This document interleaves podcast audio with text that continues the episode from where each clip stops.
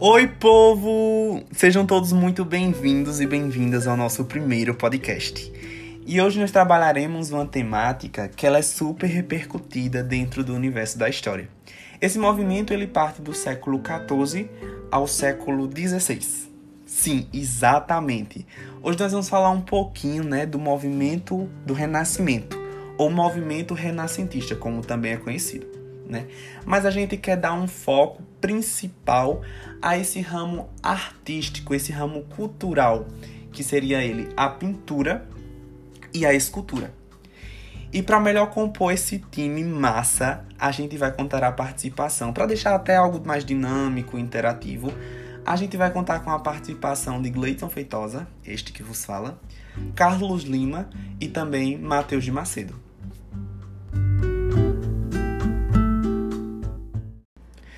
Então, povo, né, entrando assim, adentrando nesse ramo da pintura, talvez nenhuma época artística ela tinha sido igualmente rica e tão talentosa com grandes pintores que foram os pintores renascentistas. E aí a gente tem um time massa, um time massa. Que qual era o propósito deles, né?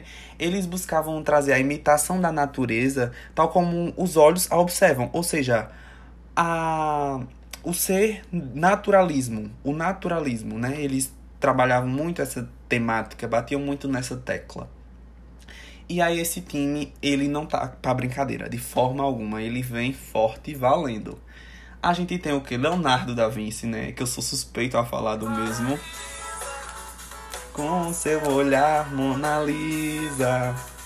Seu quase olhar me ilumina. Corta produção. Então a gente também tem o quem? Michelangelo, Antonello, Giorgione, Tiziano. Ou seja, é um time que não tá para brincadeira, como eu disse. E assim, qualquer um deles bastava para mobilizar um período, se não uma nação. Mas todos eles viveram no mesmo país e na mesma época, ou quase.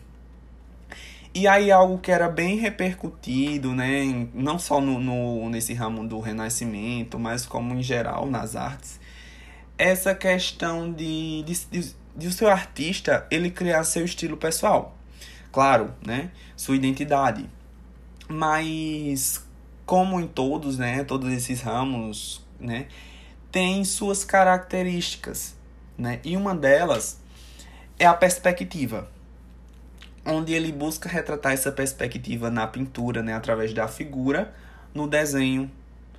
Não só em diversas proporções também, que não só na, na pintura, bem como na escultura também, é algo que é bem batido, bem essa tecla de, de questão de proporcionalidade, da da analogia do, do corpo, em questão, já trazendo para a pintura, essa questão de distância, de ângulo, geometria, porque, como empregado em, em algumas obras de, de Da Vinci, né, como é o caso da Mona Lisa, é, talvez, talvez não, em um ângulo que eu esteja olhando, se de repente eu mudo esse ângulo, eu vou ter uma visão completamente diferente do que eu tive na primeira, né? Então, isso é um, um, algo forte, impactante desse movimento. Outro aspecto é o uso do claro e escuro, que também trazendo o exemplo da Mona Lisa.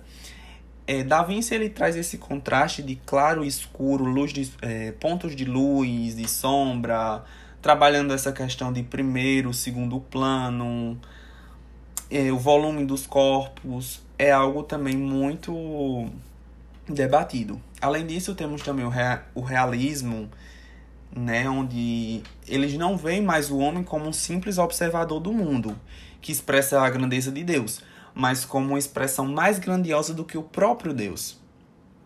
Temos também a questão onde eles iniciam né, o uso de, da pintura na tela a óleo, né, a tinta a óleo. E como já citado anteriormente, essa questão do estilo pessoal, que ele tem estilos diferentes e que no final das contas acabam agregando, né, somando para que seja tenha tido essa repercussão massa que foi o, o Renascimento. Então, nada melhor do que representar todo esse movimento né, renascentista. Não poderia ser diferente de deixarmos Leonardo da Vinci em sequer pensar, né? Ou seja, pensou Renascimento, pensou pintura, pensou Leonardo da Vinci, pensou Mona Lisa. E assim, ele foi um artista que mais chegou perto do, do ideal homem da Renascença, né? Isso significa que foi um indivíduo de múltiplos talentos. Isso ele irradiava saber, ele tinha muitos talentos, pois além de, de desenhista, ele era escultor, pintor, né? Engenheiro e também arquiteto. Ele deixava, ele na verdade ele deixou muitos cadernos, cadernos com pesquisas estudos e essa busca pelo saber, pelo conhecimento, fazia com que ele não se detesse a pintura propriamente dita e produzisse obras que repercutissem como teve a repercussão de Mona Lisa, né? Apesar de ser muito esse, todo esse auge, todo ele não tinha uma, uma certa concentração, um certo de parar e pensar, vou pintar. Não, ele ficava muito além disso, querer busca de, de, pelo conhecimento, né? Que é super importante isso, né? Mas caso tivesse deixado essa oportunidade, seria algo maravilhoso, algo fantástico. Com suas técnicas, né? Que é muito batido a questão da, do esfuminho, essa questão do, da Mona Lisa, esse embaço, esse jogo de né, aquarelável, tem um aspecto aquarelável, ou seja, é um traço, é uma personalidade marcante. Agora eu vou passar a palavra para o meu amigo Matheus Macedo.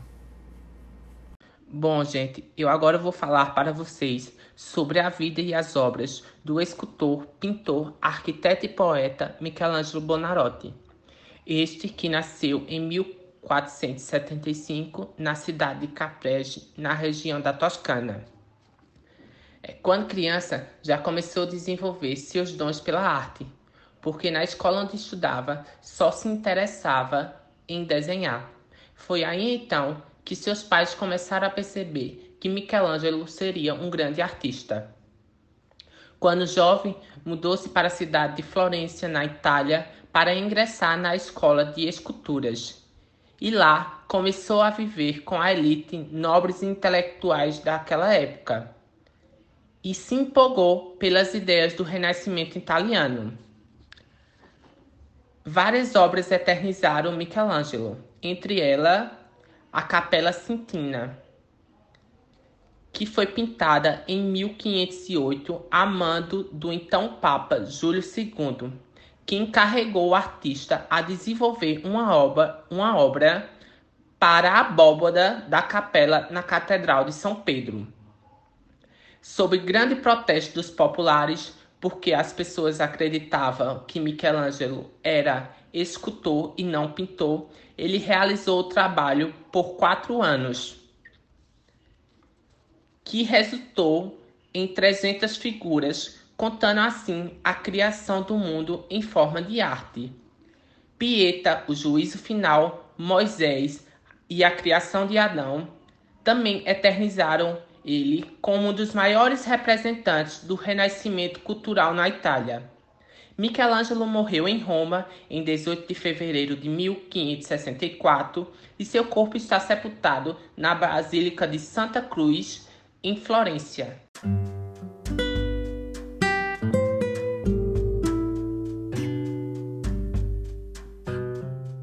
Esculturas renascentistas. Nos séculos 14 e 15, cresce a admiração pelos clássicos gregos romanos. Então, a escultura renascentista pode ser entendida como um processo de recuperação da escultura da antiguidade clássica e da representação do nu. As estátuas equestres foram também retomadas, porém com exemplo de realismo. Também se inspiraram na natureza. Neste contexto, deve-se levar em conta a execução dos artistas flamengos ao norte da Europa, os quais, para além de superar o estilo figurativo do gótico, promoveram um renascimento alheio do italiano. As principais características da escultura renascentista estavam em buscar representar o homem tal como ele é na realidade, a proporção da figura, mantendo a sua relação com a realidade e a retomada da técnica do contraposto, a profundidade e a perspectiva, o estudo da anatomia e do caráter humano, a representação mais perfeita do corpo humano, o naturalismo, a representação do nu, a representação de temas religiosos e profanos o relevo da escultura aliada à arquitetura prevalecia. Porém, a, a escultura renascentista ela surgia de uma forma autônoma, não sendo necessário estar ligada à arquitetura. Como materiais utilizados para a confecção das esculturas estavam o mármore, o bronze e a madeira. Como principais escultores, podemos destacar o Michelangelo, o Donatello, o Lombardo, o Camaino, o Roselindo e entre outros. O Michelangelo, que também era conhecido como um dos principais artistas do Renascimento e deixou um legado importante nas esculturas, na arquitetura e na pintura, Nasceu na cidade de Campreste e apresentou em suas obras características como o equilíbrio das formas que traduziam conceitos humanistas.